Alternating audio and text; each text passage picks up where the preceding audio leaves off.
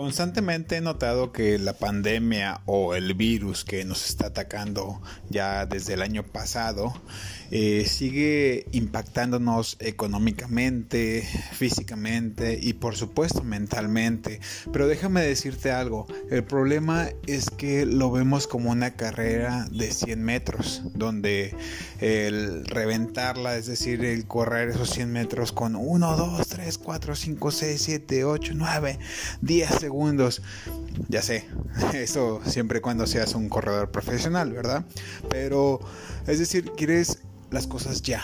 Quieres que esto se solucione en tres meses, en dos meses, en un mes, pero déjame decirte algo. Esto es una carrera de 42 kilómetros, es como un maratón en el cual vamos a ir progresando sucesivamente. Vamos a ir avanzando paso por paso, paso por paso. ¿Qué quiere decir?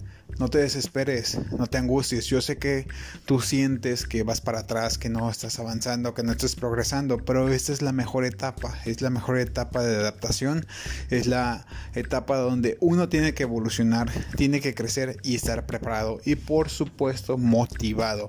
Es decir, la motivación exterior, la motivación en videos, en conferencias, en un coach o, es decir, la motivación por, por alcanzar las metas, claro, es pero déjame decirte algo, la motivación exterior se termina, llega a agotarse y es donde entra la motivación interior, donde uno tiene que sacar la garra, uno tiene que sacar, sacar la casta y claro, va a haber días donde no quieres levantarte, donde estás estresado, donde quieres, sabes que simplemente no hacer nada o darte por vencido y es lo más sencillo, claro, soltar la toalla, dejar todo ahí, dejar todo en la mesa y que el tiempo avance, que el mundo siga girando, pero es donde tenemos que estar preparados y darnos ese empujón.